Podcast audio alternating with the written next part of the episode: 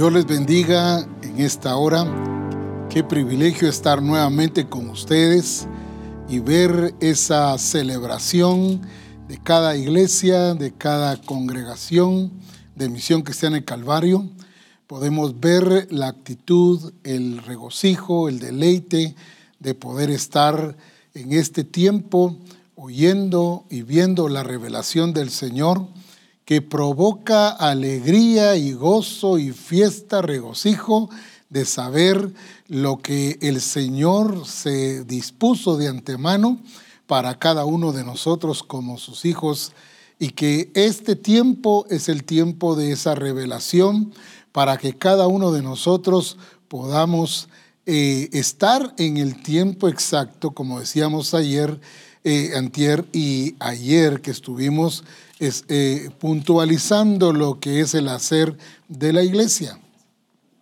Es eh, importante para nosotros ir viendo este proceso porque el Señor nos lleva en ese proceso para que seamos la expresión de esa iglesia gloriosa. Alabo a Dios por cada uno de los hermanos. Incluso ayer nos llegó una fotografía de uno de los siervos del Señor y una iglesia que se les fue la energía eléctrica, pero siguieron oyendo el Congreso por otros medios, por medio de eh, un celular. Y gloria a Dios porque se vencen esas eh, circunstancias, se busca soluciones y eso pues nos bendice saber del hambre que cada uno de los discípulos de Misión Cristiana en Calvario tienen. Estamos trabajando hoy lo que es los hijos, esa libertad gloriosa de los hijos de Dios. Y definitivamente necesitamos entender que si este es el tiempo de la iglesia gloriosa y vimos el hacer de esa iglesia gloriosa, hoy nos corresponde ver el ser. Ayer vimos el hacer, hoy nos toca ver el ser.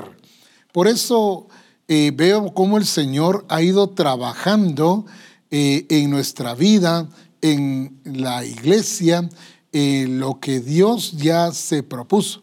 Y nos va marcando las etapas y nos va marcando el tiempo de las cosas que en su soberana poder o soberana potestad Él puso para que se cumplieran todas las cosas que Él ya declaró, que Él ya eh, manifestó que debe ser su iglesia gloriosa.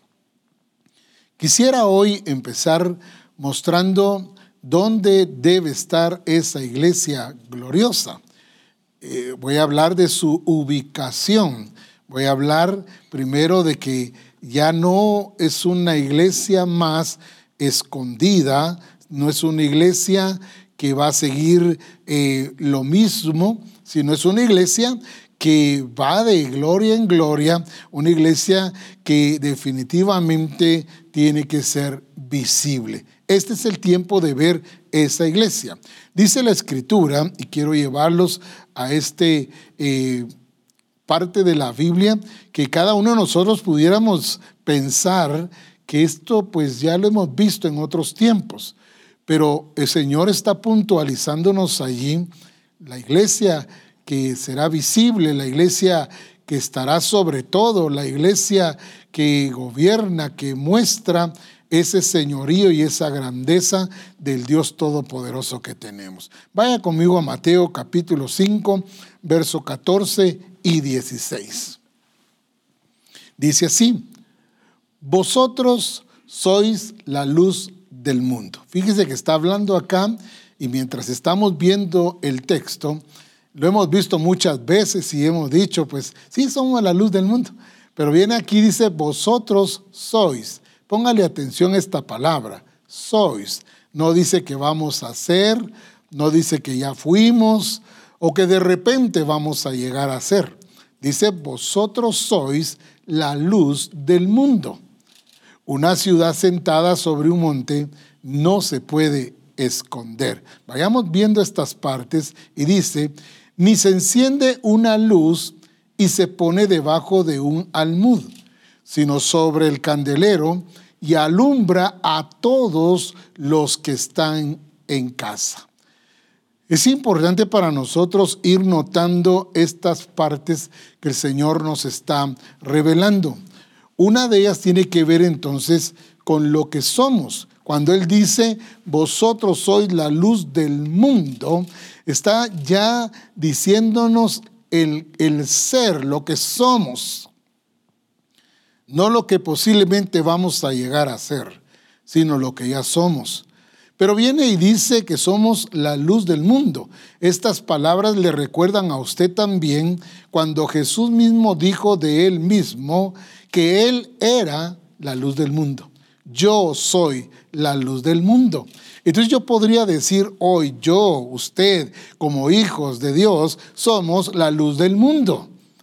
Somos la iglesia gloriosa que estamos en el tiempo preciso para expresar para mostrar, evidenciar esa iglesia de hijos gloriosos, libres, que, que están expresando la misma gloria del Señor. Entonces quiero ir puntualizando algo acá que me llama la atención. Primero, somos. Si se nos dijo el tiempo, el hacer, tenemos que entender que somos, ¿verdad? Somos la luz del mundo. Y vamos a ir entendiendo esto paso a paso. Y dice acá que si somos la luz del mundo, porque somos la luz del mundo, dice una ciudad asentada sobre un monte, no se puede esconder. Si algo va a evidenciarse en este tiempo, es esa iglesia gloriosa que no se va a poder esconder. Ya no una iglesia escondida, ya no una iglesia víctima, ya no una iglesia débil, ya una iglesia de hijos de Dios que eh, con deficiencias, sino mostrando la grandeza del poder de Dios, mostrando al Todopoderoso. Entonces no nos vamos a poder esconder. Una iglesia gloriosa, pero sigue diciendo, ni se enciende una luz y se pone debajo de un almud, sino sobre el candelero. Una iglesia que no se esconde, una iglesia bien ubicada, porque dice que se pone sobre el candelero.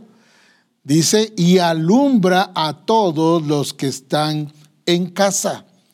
Pero sigue diciendo el versículo 16, dice de esta manera, así alumbre vuestra luz, así no hay otra manera, no hay otra forma, no hay semejanza. Dice, así alumbre vuestra luz.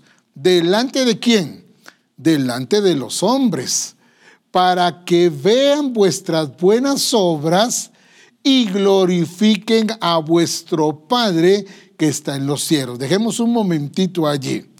Así alumbre vuestra luz. ¿Cómo? Como Cristo y dice, y delante de los hombres, para que vean, ah, es una iglesia visible, que está sobre. Esto me llama la atención porque en los dos pasajes que vemos dice sobre, sobre. ¿Qué significa? Que el Señor la colocó en un lugar importante. Como hijos de Dios estamos sentados juntamente con Cristo y eso ya nos tiene que decir algo. Dice, entonces que sean vuestras buenas obras, que vean vuestras buenas obras y glorifiquen a vuestro Padre. Es que tremendo. ¿Cómo van a glorificar cuando vean a esta iglesia gloriosa, cuando esta iglesia gloriosa esté en su plenitud? Hijos libres, gloriosos, que están viviendo y mostrando la gloria del Dios Todopoderoso. Y esto entonces dice que los hombres la verán y por causa de eso adorarán al Padre. Y esto, esto es glorioso porque en este tiempo no vemos a los hombres, a todos los hombres, adorando a Dios, si tienen una idea de Dios, si les han hablado algo de Dios, pero como decía eh, el apóstol Pablo allá en, en, Hechos 17, cuando decía al Dios no conocido, ¿verdad? Adoraban al Dios no conocido, el cual Pablo viene y les revela al Dios no conocido. De la misma manera, muchos hombres, la creación, no está en esa postura ahorita, por causa de que la iglesia no ha entendido su lugar, no ha entendido su ser, no ha entendido que esto al lograrlo va a manifestar que la gloria del Señor. Es muy importante para nosotros no solo saber del tiempo, no solo saber lo que nos toca hacer, sino lo que somos, lo que ya el Padre determinó en nosotros. Su soberana voluntad determinó esto. No fue una decisión nuestra o una acción nuestra o porque hayamos hecho algo que lo haya logrado por eso. No, es una decisión soberana del Padre. Entonces necesitamos ver a una iglesia y que veamos y nos veamos como esa iglesia visible, ya no escondida, ya no debajo de la mesa. Una iglesia que sí está brillando, pero está escondida. Una iglesia que sí está eh, dando su luz, pero no lo está proyectando al nivel que el Señor quiere, sobre todas las cosas. Entonces, veo esta parte que nos debe interesar hoy porque estoy hablando con los hijos de Dios. Si estuviéramos hablando con la iglesia de los evangélicos, ¿verdad? Entenderíamos otra cosa. Como decía el profeta César al principio, ¿verdad? ¿Cuántos son hijos de Dios? Y todos, todo mundo se considera hijo de Dios. Y entonces decimos amén, como decía el profeta César, ¿verdad? Amén, cantemos un corito, ¿verdad? Porque somos hijos de Dios. La verdad es que eh, tendríamos que eh, ponernos ante el espejo de la palabra y ver cuál es nuestra condición. No es que dudemos de que seamos luz, pero si somos la luz del mundo, si estamos sobre todas las cosas, si hemos sido libertados como hijos gloriosos ahora, pues tiene que haber una expresión de esa gloria. No es por decir, no es porque me lo digan, no, tienen que haber expresiones que evidencien que realmente estamos en ese sentir del Señor, en ese propósito del Señor y que lo estamos haciendo visible, no como una apariencia, no como algo eh, para que me vean nada más, sino porque realmente tengo esa expresión. Y entonces al ver estos, estos pasajes que vimos en este momento, esta iglesia tiene que ser visible, tiene que mostrarse, tiene que ya eh, dar a conocer al mundo que es la iglesia verdadera, que es la iglesia de los hijos de Dios. Y que es precisamente allí porque si vemos nosotros la escritura, cuando dice a la libertad gloriosa de los hijos de Dios. Está hablando de los hijos, no está hablando de los evangélicos, ni de los que se creen hijos, ¿verdad? Con otras acciones, con otra actitud, con otra naturaleza, con otro proceder, con otra forma de vida, deformes con relación al modelo, deformes conforme al propósito de Dios. Entonces, la iglesia que debe expresarse en este tiempo, que debe mostrarse, es esta clase de iglesia que está mostrando esa luz y que los hombres ven esa luz y que por causa de ver esa gloria, adoran al Señor, glorifican al Señor, alaban al Señor precisamente porque esto es lo que no se ha visto aún. Y por eso necesitamos hoy entender el ser.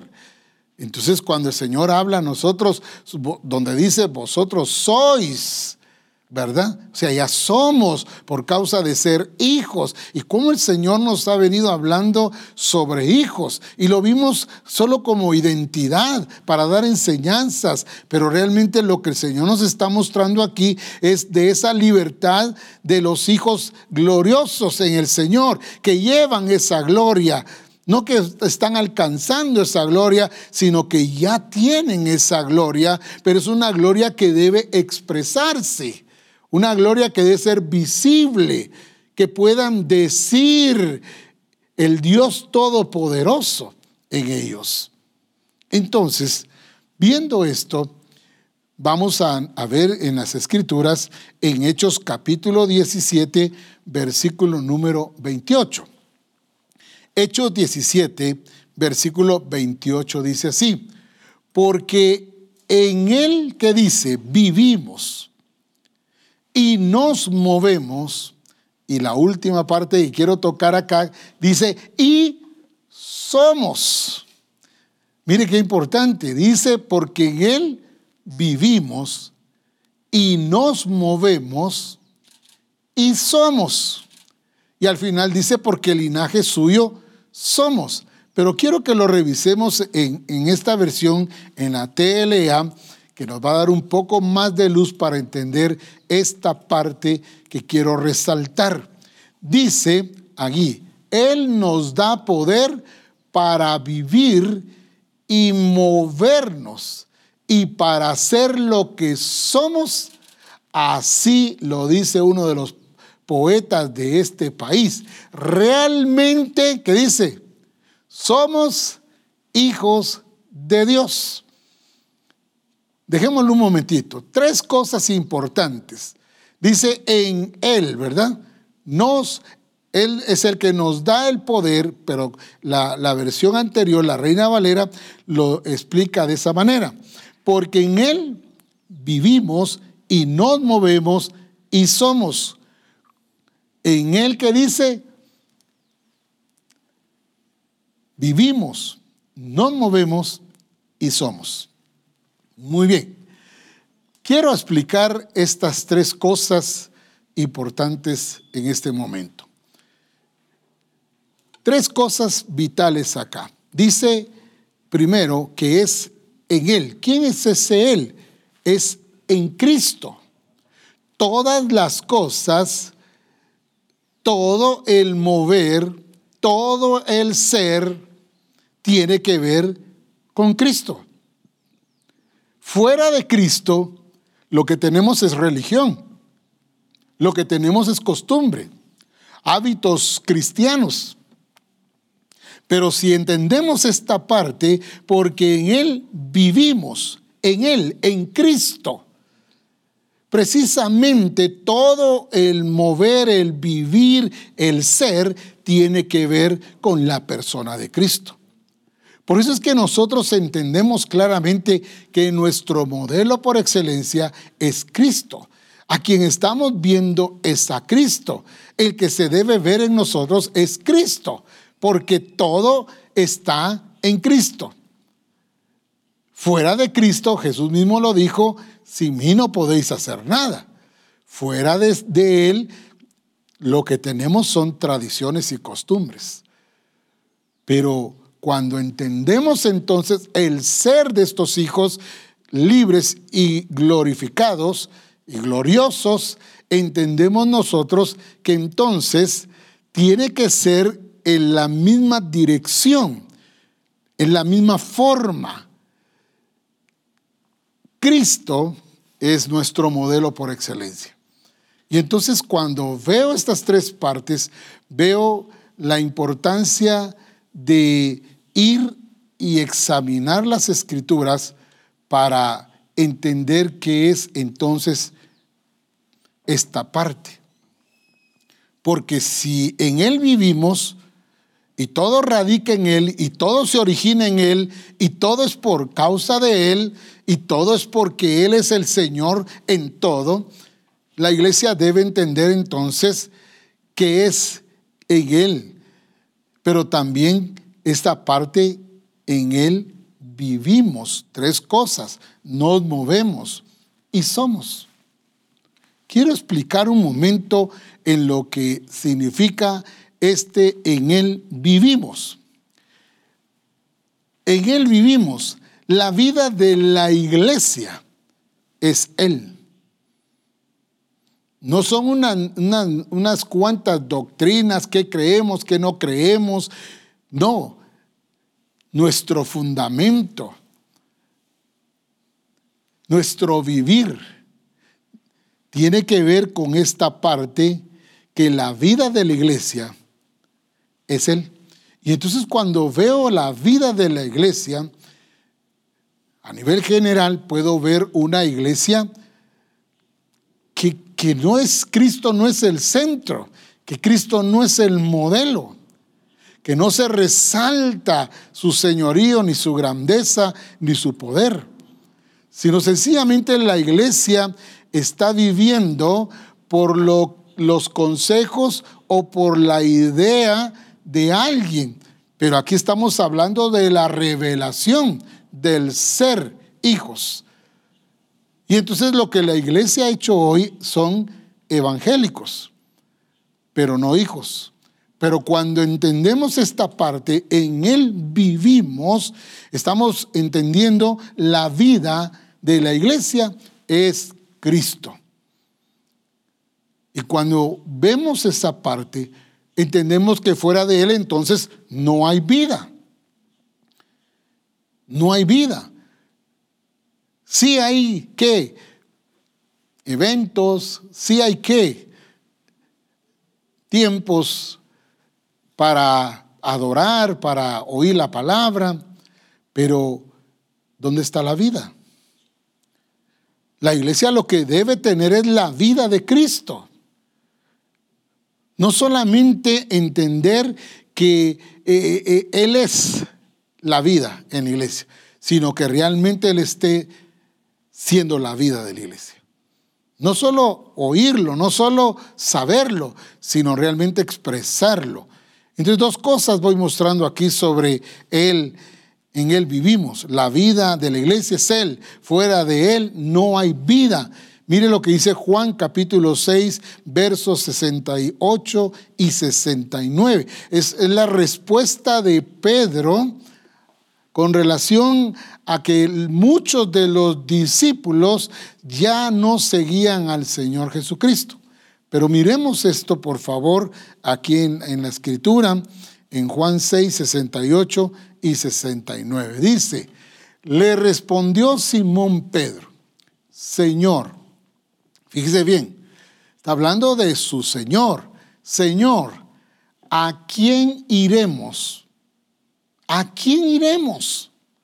Tú tienes palabras de vida eterna. ¿Qué está viendo eh, Pedro en ese versículo? Las palabras de vida eterna. Pero le está diciendo palabras de vida eterna. ¿Qué es lo que la iglesia debe tomar, debe tener? Esa vida. Las palabras del Señor producen vida. No es la teología, no es que mis estudios, no son mis qué, mis razonamientos, es la palabra la que da vida. Y Jesús y Pedro lo dice claramente acá. Señor, ¿a quién iremos? Tú tienes palabras de vida eterna y nosotros hemos creído y conocemos que tú eres el Cristo. Pero no se queda allí en ese versículo que estamos viendo ahora, ¿verdad? Dice, hemos creído y conocemos. Ayer se nos habló de conocerlo, pero dice además que tú eres el Cristo. Y esta última parte, qué importante que lo subrayemos, lo entendamos y que lo conozcamos, pero también que podamos ir ya viendo lo que se dijo en la primera conferencia. Dice, tú eres el Cristo, el Hijo del Dios viviente. ¿Qué resaltó Pedro? El Hijo, el Hijo del Dios viviente. Pero Pedro estaba muy entendido de lo que estaba diciendo.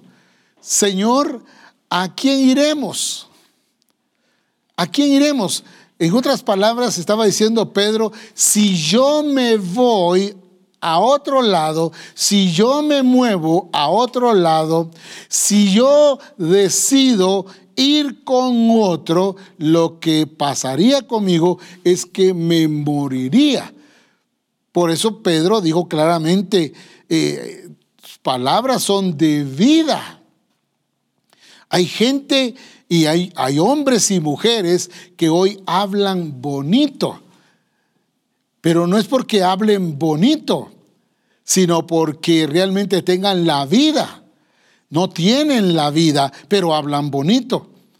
No es entonces ir tras alguien que habla bonito. El problema es que la gente hoy en día está siguiendo a esos hombres y mujeres que hablan bonito, pero que no tienen vida, no le dan importancia a la vida.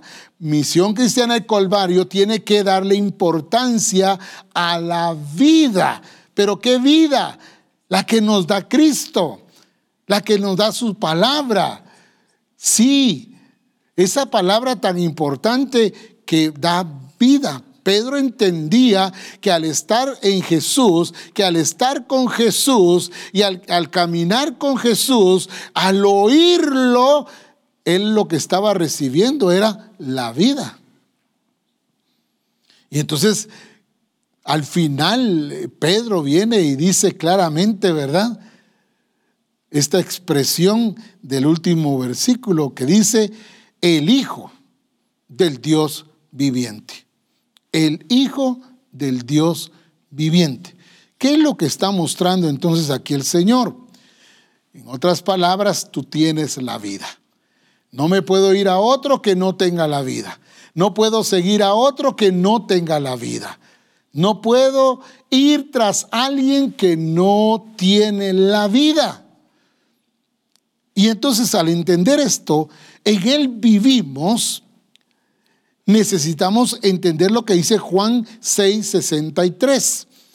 Esta parte que vamos a ver ahorita nos va a ir dando más luz sobre qué significa en Él vivimos. Fuera de Él no tenemos vida. Y la iglesia debe entender que es la vida de Jesús la que debemos vivir. Veamos lo que dice esa escritura. El Espíritu es el que da, que dice vida. La carne para nada aprovecha. Las palabras que yo os he hablado, que dice, son espíritu y son qué? Vida. Misión Cristiana el Calvario no ha tenido estudios teológicos sino la vida de Jesucristo. Hemos tenido sus palabras que provocan y que producen vida en su iglesia. Entonces, cuando veo esta parte de la escritura, veo entonces la importancia de ver la vida, que era lo que Jesús trasladaba, transmitía, la vida. Entonces con razón encuentro yo en Juan capítulo 10, verso 10. Juan 10, 10 dice de esta manera. Y, no quisiera tocar la primera parte, pero dice, el ladrón no viene sino para hurtar. Y ahí es donde la iglesia se pone, ¿verdad? El ladrón, el ladrón, ese es el diablo, ese es Satanás, es el enemigo, nuestro adversario. Y le damos tanto énfasis a esto que dejamos afuera lo más importante que es lo más importante. Dice ahí claramente el ladrón no vino o no viene sino para hurtar y matar y destruir. Pero yo, dice Jesús, eso es lo lindo, pero yo he venido, dice, yo he venido, yo he venido para que tengan vida y para que la tengan en abundancia. Entonces, encontramos varios escritos eh, donde el Señor muestra, ¿verdad? Yo soy el camino, la verdad y la vida, yo soy. No dijo yo tengo algo de la vida, yo tengo algo de la verdad. No, yo soy el camino, la verdad y la vida. Por eso es que la iglesia no puede, oiga bien, vivir otra clase de vida. La iglesia no fue llamada a vivir una vida separada de Cristo. Una iglesia donde Cristo está fuera. No, la verdadera iglesia, la iglesia gloriosa de los hijos libres y gloriosos, expresan la vida, pero la vida de quién? La vida de Cristo. La expresan, la muestran, no la esconden. Como algunos cuando van a, comer a algún restaurante, ¿verdad? Para que no los miren, ¿verdad? Vienen y, más o menos como que les doliera el estómago para decir, Señor, gracias por estos alimentos. Ay, nadie me vio. ¿Verdad? Se esconden. No, el que tiene la vida lo muestra, da evidencias de que él también tiene que vida. Y eso debe llamarnos la atención poderosamente porque los hombres no glorifican a Dios porque no ven en nosotros ni la luz ni la vida del el Hijo de Dios.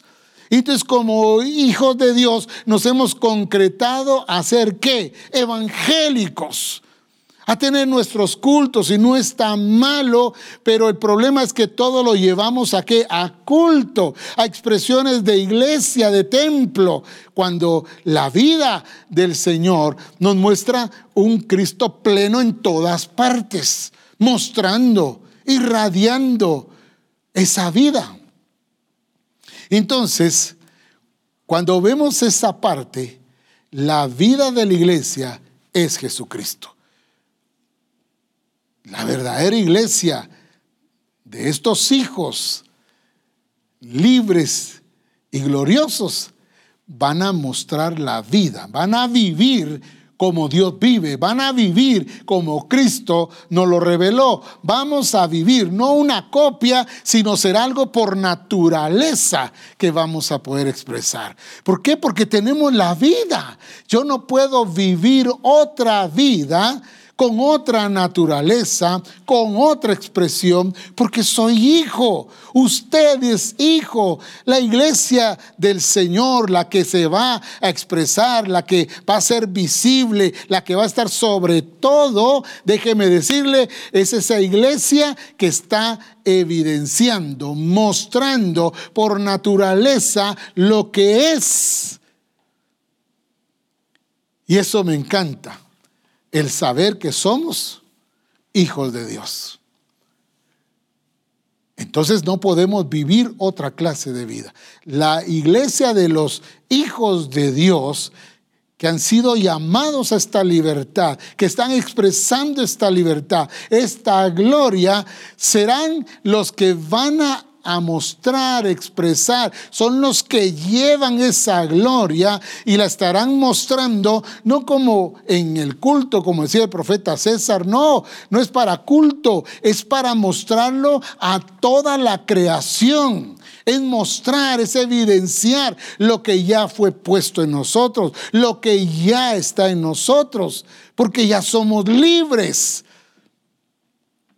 Entonces, ¿Qué vida es la que debemos vivir? No una vida diferente a la de Cristo, no una vida contraria a la naturaleza que nos ha sido dada, sino ser la expresión de esa vida.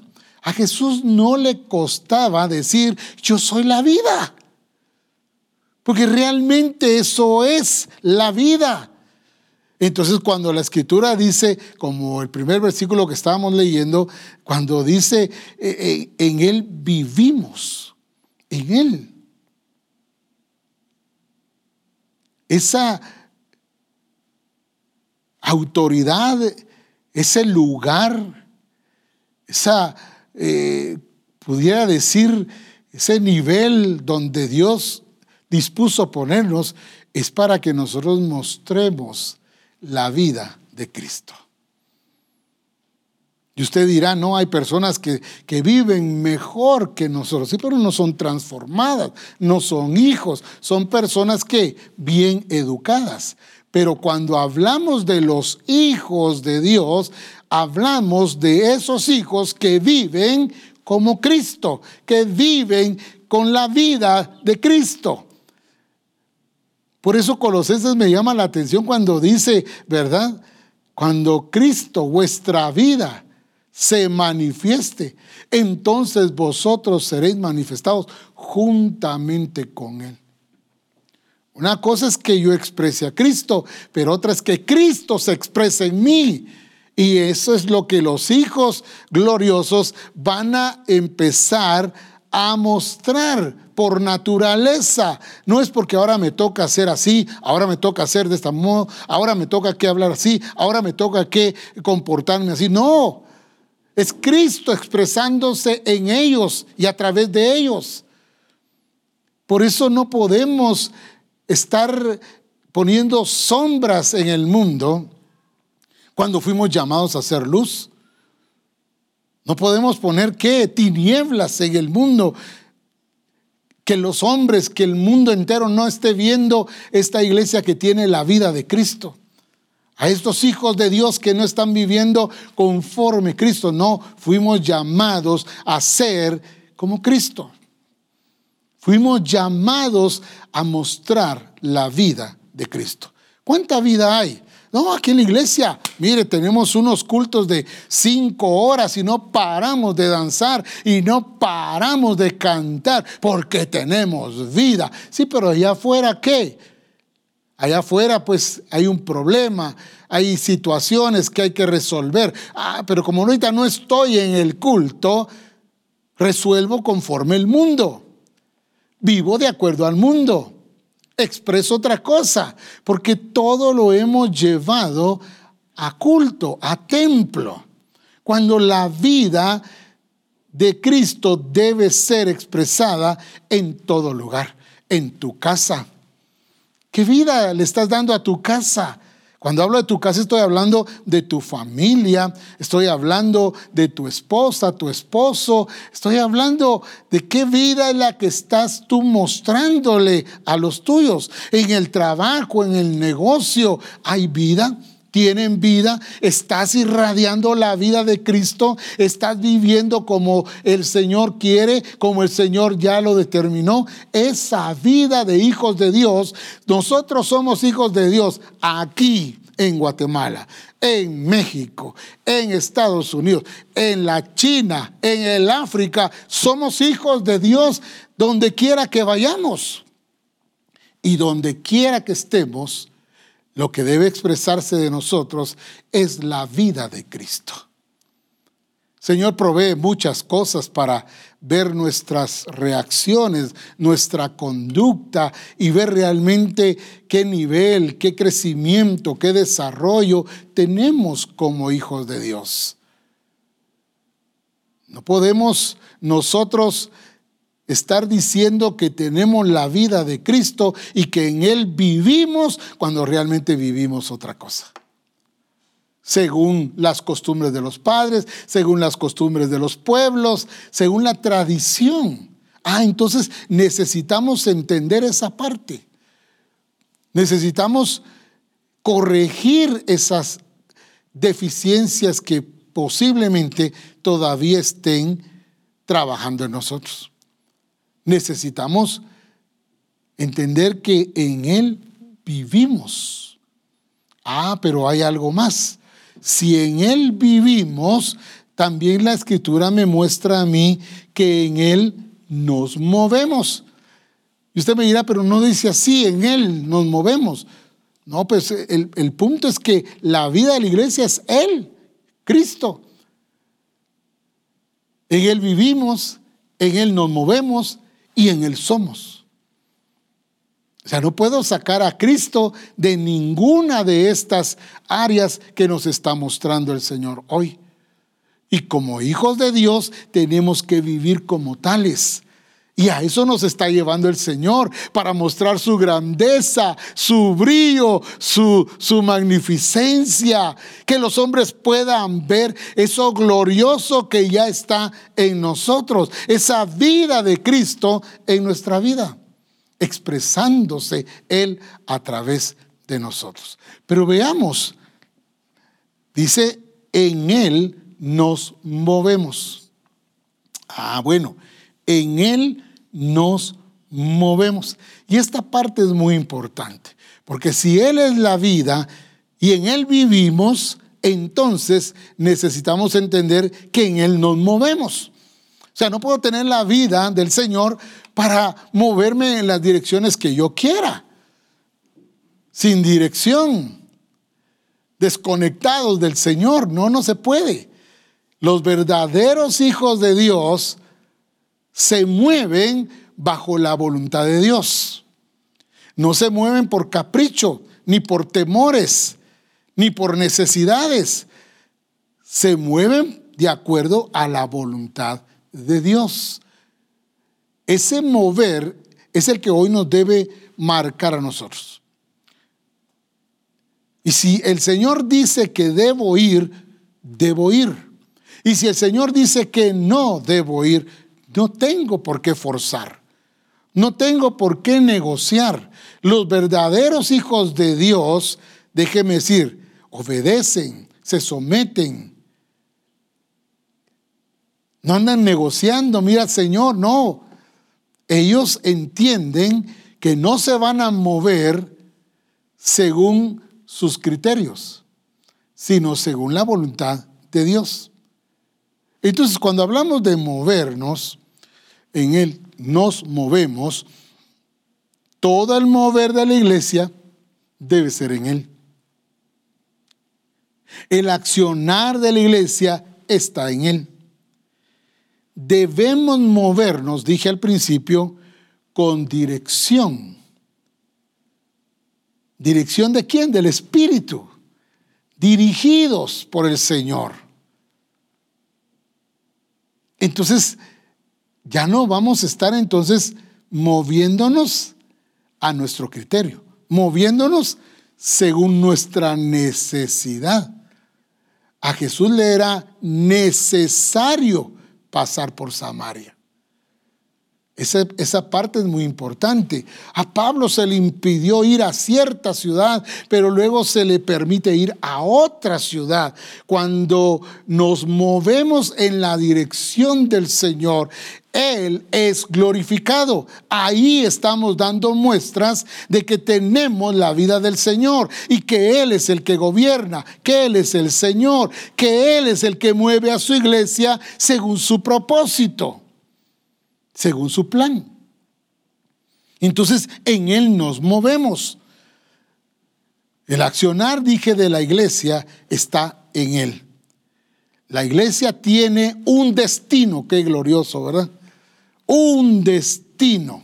Y eso debemos entenderlo hoy. No es, como dice una canción, ¿verdad? Mi destino es como el viento. Nadie lo puede parar. Así hay mucha iglesia hoy en día. No, pero cuando entendemos que en Él nos movemos, entonces no vamos a ir donde no está el Señor, donde no nos ha dirigido el Señor. Pero qué lindo es podernos mover con dirección del Espíritu, ir y ser efectivos en lo que tenemos que hacer, en lo que Dios ya planificó, en lo que Él va a mostrar, en lo que Él quiere que nosotros evidenciemos en esa ciudad, en ese país, en ese pueblo. Nos movemos no a criterio, no, no por antojo, no por necesidad. Nos movemos de acuerdo a lo que dice la Escritura. En Él nos movemos, en Él accionamos, con dirección. Esa iglesia tiene destino, tiene un, un quehacer. Por ejemplo, la Escritura me habla de Abraham y me habla de Abraham que no se movió del lugar por su propia cuenta. Y eso lo encontramos en Génesis 12.1. Y quiero que lo marquemos bien. Génesis 12.1 y luego veremos el verso 4. Dice, pero Jehová había dicho a Abraham, Abraham, pero Jehová había dicho a Abraham, vete de tu tierra y de tu parentela y de la casa de tu padre a la tierra que te mostraré. Una vez más, pero Jehová había dicho a Abraham, ¿quién fue el que habló? ¿Quién fue el que dijo? ¿Quién dio la directriz? ¿Quién dijo que se moviera? Jehová había dicho a Abraham, vete de tu tierra. Lo movió de su tierra y de su parentela y de la casa de su padre y le dice a la tierra que te mostraré. O sea que Abraham no iba perdido. Abraham no iba porque él eh, ya quería ir de viaje. No, entendía quién lo estaba moviendo. Veamos ahora el versículo siguiente, el versículo número 4. ¿Y qué dice? Y Abraham no quiso irse. No, no dice así, ¿verdad? Y se fue Abraham. Y se fue Abraham como Jehová, ¿qué dice? Le dijo. Y Lot fue con él. Y era Abraham de edad de 75 años cuando, ¿qué dice? Salió de Aram. Véame un momentito entonces en este, a través de esta señal el movernos, si en Él nos movemos, tiene que ser con dirección de Él. Tiene que ser porque Él lo dice.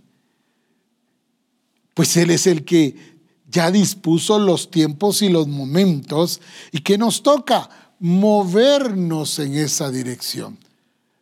Pero hoy nos movemos mucho en base a yo siento. Como dije anteriormente, yo siento que siento que ya no siento. El punto es que nos movemos por muchos sentires, por emociones, incluso hasta por beneficios, pero no nos movemos con la dirección de Dios. La iglesia de los hijos de Dios que han sido libertados y que ahora tienen la gloria de Dios, déjeme decirle, se mueven en esa voluntad perfecta van y hacen como el Señor dice. Van y hacen como el Señor ha determinado. Se mueven en la voluntad de Dios, no como robots, ¿verdad? No como que, eh, que, nos está ¿qué? manipulando, no. Él habla, Él le dice a su iglesia, Él le dice a sus hijos dónde ir, dónde no ir, qué hacer, hacia dónde deben avanzar. Y los hijos de Dios no ponen resistencia, no se oponen, no pelean con Dios. ¿Y por qué me vas a sacar de aquí, de mi tierra, de mi parentela? Mira, si aquí estoy cómodo, Señor, ¿por qué me sacas a un lugar que ni siquiera me dices hacia dónde voy? El punto está que los hijos no cuestionan.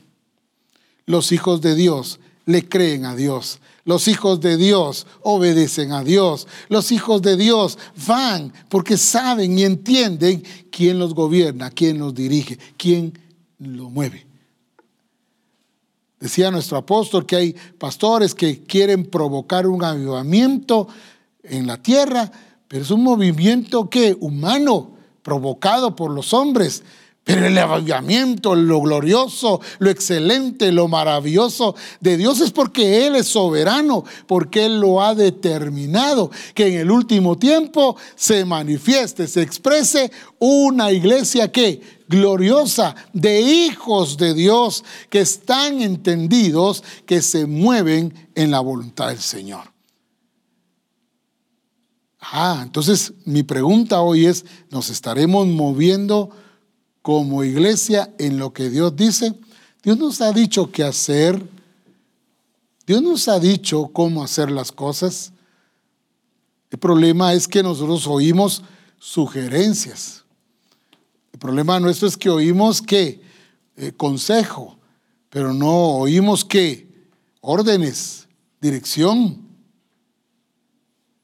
Y eso es lo que los hijos de Dios van a poder expresar en este tiempo. Que están siendo movidos por el Señor. La iglesia, al ver nosotros el mover de la iglesia, Cuando vemos la iglesia como un cuerpo, no se mueve a su criterio, porque tiene conexión con la cabeza que es Cristo. Y de igual forma tiene conexión con los demás miembros del cuerpo de Cristo. En otras palabras, cuando nosotros caminamos en nuestra propia voluntad, con nuestro propio deseo, nuestra propia dirección, estamos evidenciando sencillamente que vamos a hacer lo que nos da la gana. Los hijos de Dios no hacen lo que les da la gana o lo que les da la gana. No, los hijos de Dios hacen lo que Dios dice, se mueven en la dirección que Dios dice. No puede haber una, ¿qué? Estamos conectados con la cabeza y estamos conectados con los demás miembros del cuerpo, de tal manera que donde Dios dice que vayamos, allá vamos. ¿Por qué? Porque estamos siendo dirigidos, movidos por el Señor. Entonces, quiero explicar un poquito sobre las conexiones. Cuando la iglesia va donde el Señor no le ha dicho, se está desconectando de la cabeza. Está actuando por sí mismo. Está haciendo como quiere, pero no como el Señor dice. Igual, de igual forma, en el cuerpo hay diferentes miembros, pero no se mueven cada uno a su criterio. No, todo está conectado, a menos que estemos desconectados. Hace un tiempo eh, tuve una situación que me hizo evaluar. Estábamos en un congreso cuando eh, el profeta Rey, algunos recuerdan al profeta Rey, íbamos caminando detrás de él y detrás de nuestro apóstol, el apóstol Abraham Castillo, y de repente se voltea hacia mí y con su dedo profético, ¿verdad? Me señaló y me preguntó. Yo no sé inglés, sí sé un poco, pero nadie me entiende. El asunto está que me señaló y me preguntó algo. Ahí estaba el profeta Wilson, que le mando un saludo, y, él pudo interpretarme lo que me estaba diciendo el profeta. Y me dijo, estas palabras. ¿Estás conectado con tu cobertura? Yo pregunto hoy esta parte también para los hijos de Dios. ¿Estamos conectados a Cristo? ¿Estamos conectados con el cuerpo de Cristo? ¿Estamos conectados con nuestra cobertura? ¿Sabe cuando usted se mueve como usted quiere y no como se le ha dicho, usted está desconectado, pues no tiene esa conexión. Ah, y entonces mi respuesta fue, en esa evaluación que me hice en, esos minutos, le dije, estoy conectado y quiero vivir conectado con Él. No es que voy con Él, no es que estoy con Él, estoy conectado con Él. Porque Él está conectado con Cristo.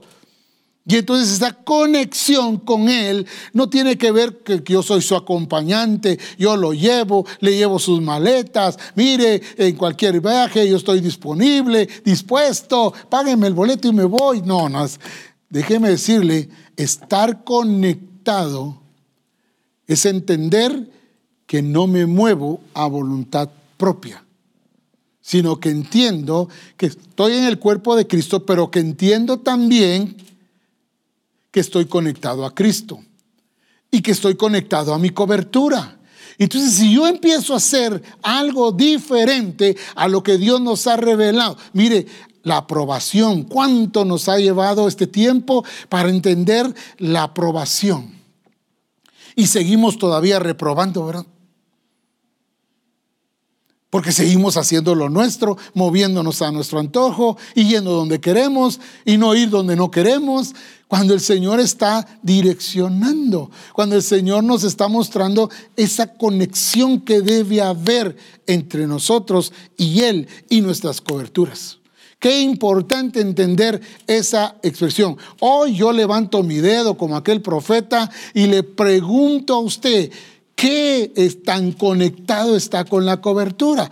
No, yo hago porque para que no tener problemas. No, no es para no tener problemas. Es sencillamente porque está conectado a Cristo, está conectado en el cuerpo de Cristo y porque está conectado a la cobertura que Dios ha puesto para que nosotros podamos recibir esa revelación y poder cumplir con el propósito de Dios. Entonces, se hace necesario y vital entender hoy este mover. Si en Él vivimos y en Él nos movemos, esto solamente lo van a poder expresar los hijos de Dios. Los hijos que están evidenciando y mostrando lo glorioso, lo majestuoso, revelando que son verdaderos hijos de Dios, que han, que han visto la visión y que ahora ellos la han tomado, pero ahora ellos la están transmitiendo, no como una enseñanza meramente, sino con su estilo de vida, con sus actitudes, sus pensamientos, esa conexión con lo que Cristo como cabeza, Cristo en, su pueblo, en su, en su cuerpo, todos conectados con Él. Entonces nos vamos a mover en la dirección que Él quiera. Y, platicamos esta parte cuando la escritura dice si un miembro del cuerpo se duele, ¿qué dice? Todo el cuerpo se duele. Porque estamos qué? ¿Qué estoy usando? ¿Qué palabra estoy usando? Estamos conectados.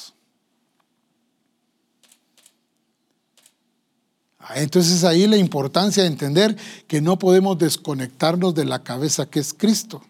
Aunque algunos sí lo hacen, pues.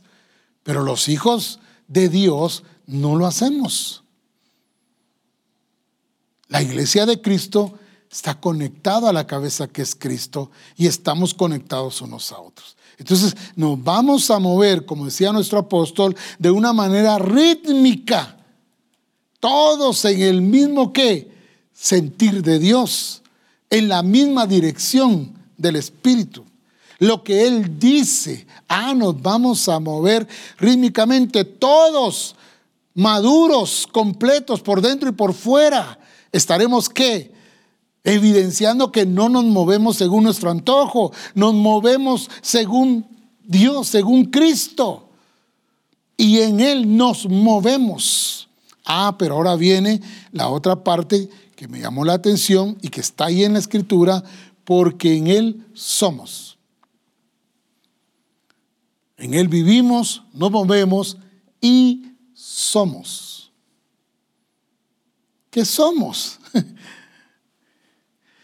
De lo que quiero mencionar ahora, esa palabra somos tiene que ver con el ser de la iglesia, que tiene la vida de Cristo, tiene las palabras de Cristo, ser como Él en mi accionar. Tiene la expresión genuina de ser hijos de Dios. Fíjese lo que dije al final tiene la expresión genuina de ser hijo de Dios. No que Él se proclame como hijo de Dios. No que tú y yo nos proclamemos hijos de Dios y, que sigamos viviendo a nuestra manera y que sigamos moviéndonos a nuestro antojo. No, entendiendo que es en Cristo que nos movemos, que vivimos y que somos. Ah, entonces tiene la expresión genuina de ser hijo de Dios. Fíjese que no estoy diciendo que él dice que es genuino hijo de Dios. Tiene la expresión de un hijo genuino de Dios.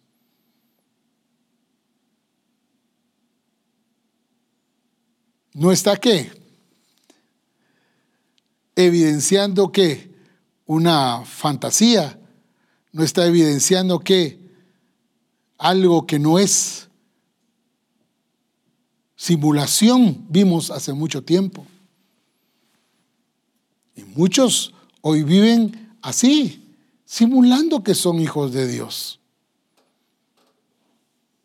Pero según lo que vemos aquí, tienen la expresión genuina de ser hijos de Dios. Tienen. Y no solo tienen, la van a mostrar, la van a evidenciar. Va a ser algo natural. No es alguien que se quiere portar bien, no es alguien que está expresando esa vida genuina de hijos de Dios. Ya es tiempo que en Misión Cristiana en Calvario empecemos a expresar la vida de Cristo como hijos genuinos. Esos hijos que van a mostrar esa gloria. Y que la naturaleza misma y toda la creación se unirá a esa gloria de hijos libres, porque van a ver a los hijos genuinos expresando, mostrando, evidenciando que son hijos de Dios. A esa libertad gloriosa quiere ir la creación, de lo que ya tenemos, de lo que ya fue puesto en nosotros. Pero aquí me llama la atención cuando expreso esta palabra, cuando digo esto, tienen la expresión genuina, tienen la expresión genuina de ser hijos de Dios. Fíjese lo que el Señor nos está mostrando en este momento, ¿verdad? Nos está diciendo lo que está ocurriendo en nosotros, pues, ¿verdad? Ah, qué bueno. Ahora entendemos entonces que hemos estado evidenciando pura religiosidad, puras costumbres, puras tradiciones, y pensamos que es un esfuerzo propio. No, es por naturaleza, por soberanía de Dios, porque Dios así lo determinó, porque Él nos llamó a esta libertad gloriosa de los hijos de Dios. Para que la creación al ver a esos hijos gloriosos deseen unirse a esa libertad. Dice que anhelan, desean con ansias que aparezcan estos hijos. Porque serán los únicos que van a poder mostrar esa gloria, expresarla. Y al ver esa libertad gloriosa, ellos van a someterse, ellos van a adherirse, ellos van a entrar. Habrá una puerta de entrada para que ellos también sean libertados cuando hablo de la creación. Entonces, la expresión de los genuinos hijos de Dios es mostrar que son hijos. Hijos. Somos hijos de Dios. Qué, qué bendición. Qué glorioso entender que somos hijos de Dios. Y lo lindo de todo esto es que cuando entiendo que soy hijo de Dios, tengo la fiel imagen de su ser. Tengo la fiel imagen de su ser. La fiel imagen de su carácter, fíjese bien, la fiel imagen de su sustancia, igual a su Padre, qué lindo, ¿verdad? Somos iguales a nuestro Padre, genuinos, no copias, no fotocopias, no imitaciones, no, somos hijos. Ah, pero también dice, ¿verdad? Que la vida gloriosa de los hijos de Dios se va a expresar. Así con esa eh, naturalidad.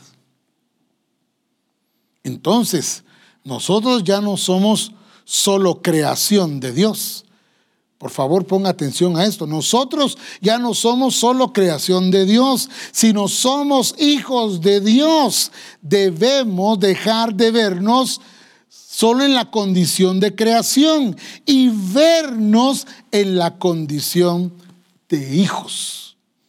Voy a repetirlo.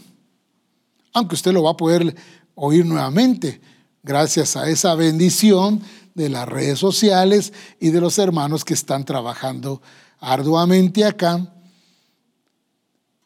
Ah, vuelvo a explicar. Nosotros ya no somos solo creación de Dios, sino somos hijos de Dios. Debemos dejar de vernos en la condición de creación y vernos en la condición de hijos. Qué lindo, ¿verdad? ¿Qué somos? Hijos. Pero no lo ve así tan superficial, no lo ve así como, ah, soy hijo de Dios. A la gloria de Dios. Ah, soy hijo. No, el privilegio, la bendición, lo más glorioso es que somos hijos, hijos genuinos de Dios. La creación está esperando ver esa revelación de los hijos de Dios, mostrando el brillo de lo glorioso de Dios, mostrando la plenitud completa. No algo. Hijos genuinos viviendo en esta tierra, dándole gloria al Señor, completando todo lo que hay que completar, haciendo todo como Él dice. Entonces, si hay expresión de hijos gloriosos, genuinos. Hasta en los zapatos preguntamos, ¿son genuinos o son copia? Pero como los genuinos son más caros, preferimos la copia. Pero aquí es el Señor revelando a esos hijos para que revelen al Padre. Para que revelen su grandeza. Para que revelen al Dios Todopoderoso. Para que revelen quién es Dios. Los hombres necesitan ver a Dios. Y la única manera de verlo será a través de los hijos libertados. ¿Cómo se está viendo la iglesia hoy en día? Como cautivos, como esclavos, como gente que no ha sido libertada. No, la escritura nos muestra a nosotros que ya no somos esclavos. Somos hijos. Amén. Somos hijos. ¿Somos hijos de quién? Hijos de Dios. Entonces, como hijos de Dios, no podemos estar cautivos de un pensamiento, de un temor, de una angustia, esclavizados al, al, al, no tengo, al no puedo, al no sirvo. No, somos hijos de Dios, como vimos al principio instrumentos útiles para Dios. Sí, pero entonces entiendo que no podemos seguir viviendo o expresando a hijos de Dios aún esclavos, cautivos.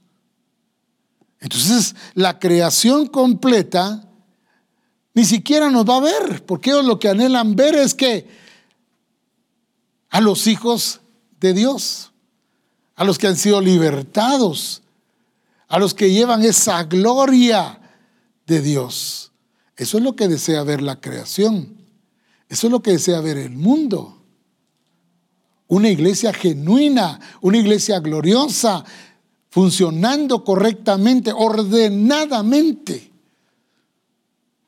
Porque eso revela al Dios Todopoderoso al Dios que transforma. Ah, entonces ya no nos podemos seguir viendo como esclavos. No podemos seguirnos viendo como qué, como creación, sino como hijos de Dios. ¿Y quiero usar esa escritura para poder entender bien esta parte. Romanos capítulo 8, verso 19. Lo voy a leer en la PDT. Dice la escritura de esta manera. Toda la creación, ¿cuántos? Toda, toda, toda la creación de Dios está esperando con impaciencia el momento en que Dios muestre al mundo quiénes son sus hijos. ¿Qué, ¿Cuál es lo que vemos aquí? Toda la creación de Dios está esperando. Y esa palabra, impacientemente, ¿verdad? impaciente, dice, con impaciencia, el momento en que Dios, fíjese bien, no es el que dice ser hijo, no es el que pretende ser hijo, ¿verdad? Sino dice con claridad, dice que Dios muestre al mundo quiénes son sus hijos.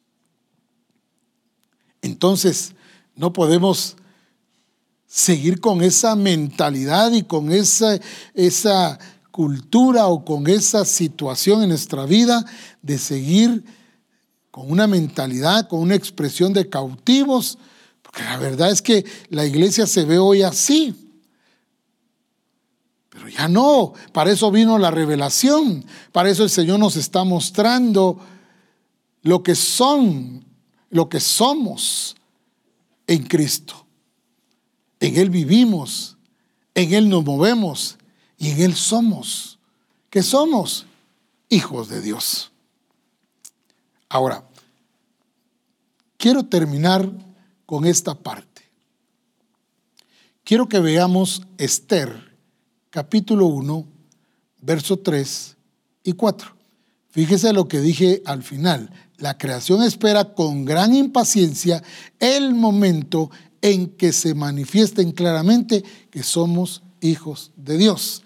Y Dios quiere revelar esa clase de hijos que van a revelar la grandeza de nuestro Dios, que van a revelar quién es Dios, su gloria, su poder, su magnificencia, su señorío, su majestad, lo glorioso, lo extraordinario, lo maravilloso que es nuestro Dios. Eso es lo que nos toca porque en Él somos, en Él vivimos, en Él nos movemos y en Él somos. El ser de los hijos de Dios. No hijos descontrolados, no hijos angustiados, no hijos prisioneros de un temor, no, ni de un sentimiento, ni de una emoción, sino hijos libres, a los cuales Dios quiere que mostrar, revelarle al mundo quién es Dios en ellos. Pero mire lo que dice entonces en este libro de Esther, capítulo 1, verso 3 y 4. En el tercer año de su reinado, el, el rey Asuero hizo banquete a todos sus príncipes y cortesanos, teniendo delante de él a los más poderosos de Persia y de Media, gobernadores y príncipes de provincias.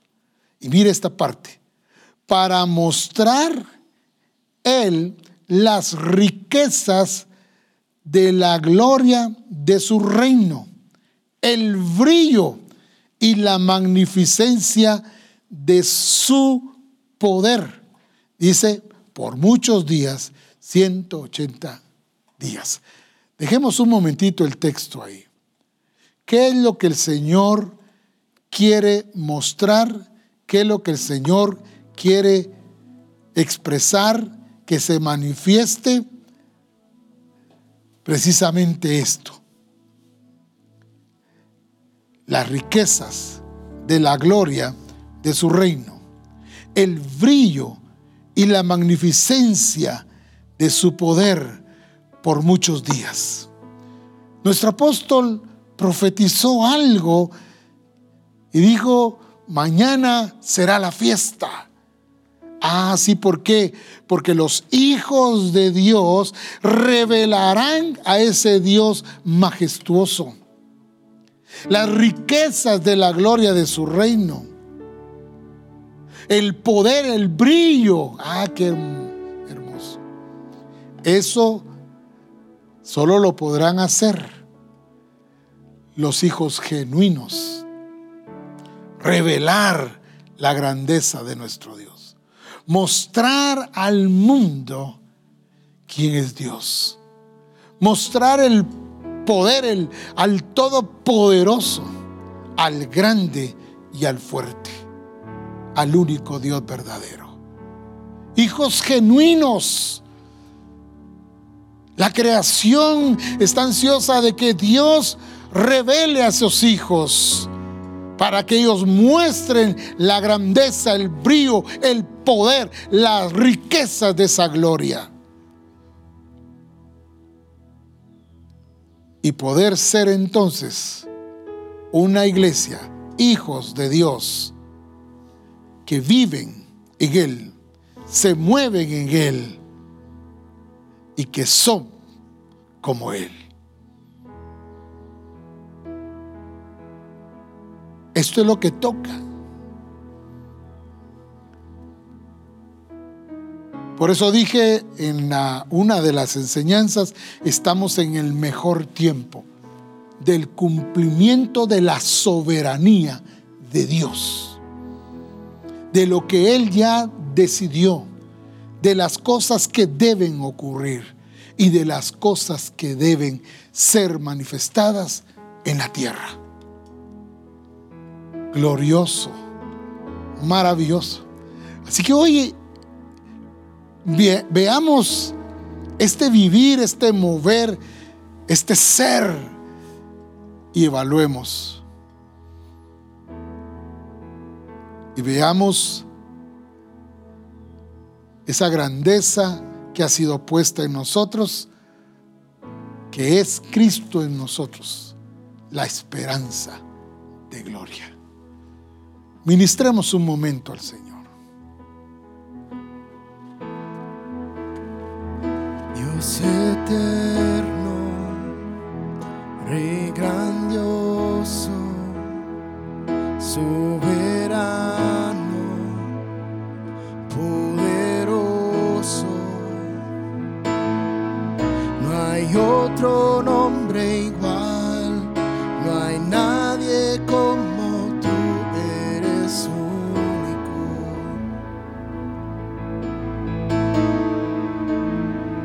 Dios eterno,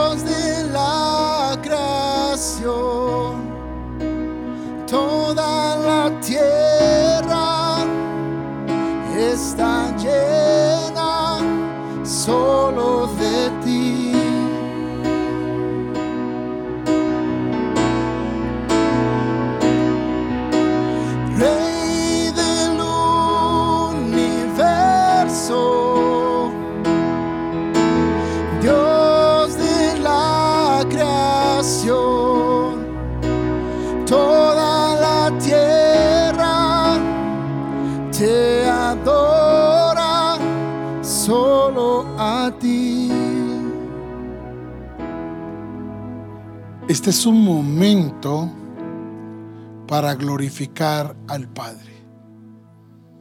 Es un tiempo no de salir corriendo para ver qué comemos, sino es un tiempo de disfrutarlo a Él, de regocijarnos en Él. Es un tiempo de esa iglesia gloriosa, con esa expresión genuina de hijos de Dios. No te quedes allí en silencio, detente un momento, no corras. Deja que Dios haga lo que tiene que hacer y disfrutémoslo. Disfrutémoslo a Él. Y que podamos nosotros entender qué es lo que estamos haciendo en este tiempo. Una vez más. Y allí donde estás, adoremos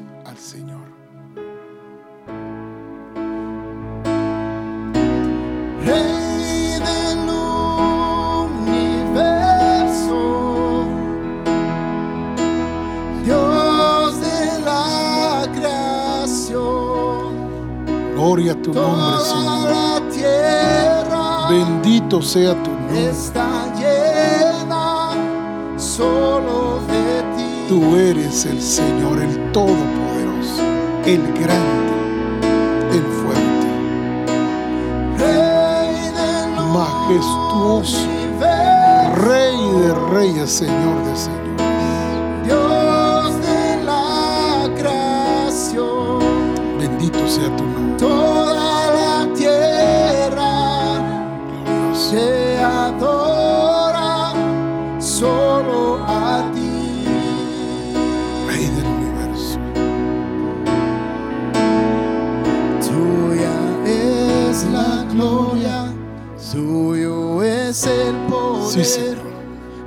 Siempre y para siempre tú eres rey.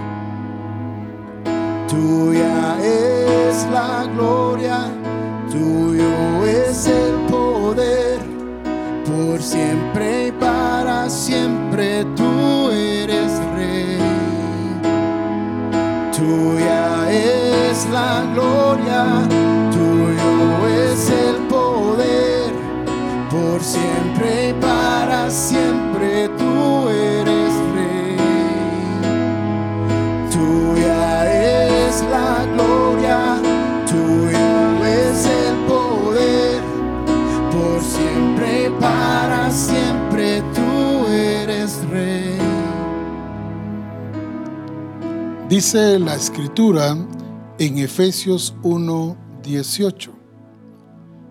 Dice de esta manera, alumbrando los ojos de vuestro entendimiento. Dice, para que sepáis, necesario que lo sepamos, cuál es la esperanza a que Él os ha llamado.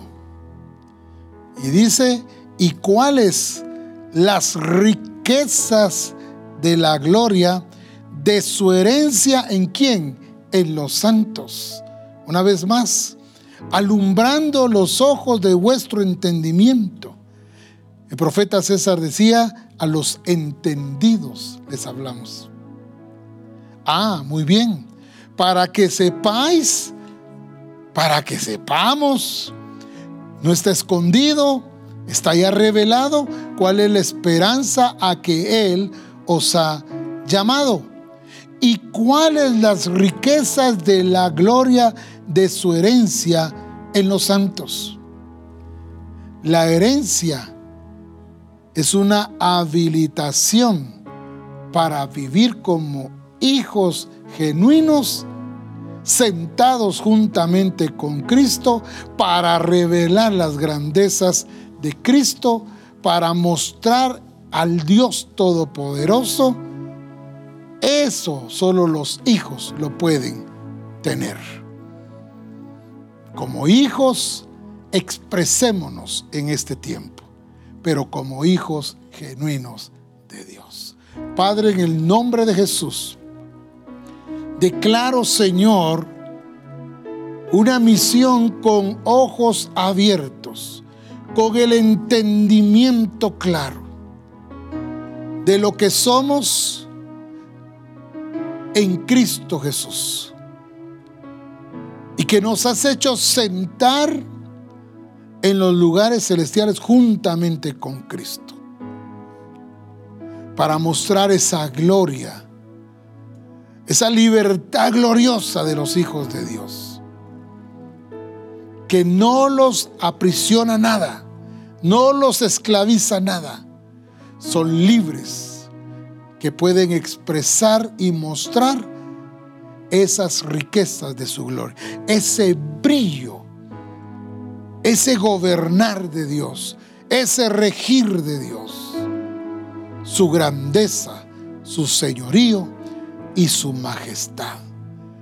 Bendigo a toda misión cristiana en Calvario, declarando, Señor, un entendimiento claro de por qué celebramos hoy la vida en Cristo porque celebramos el movernos en Cristo, porque celebramos el ser como Cristo, como hijos de Dios, alabamos y bendecimos tu santo nombre. En Cristo Jesús. Amén.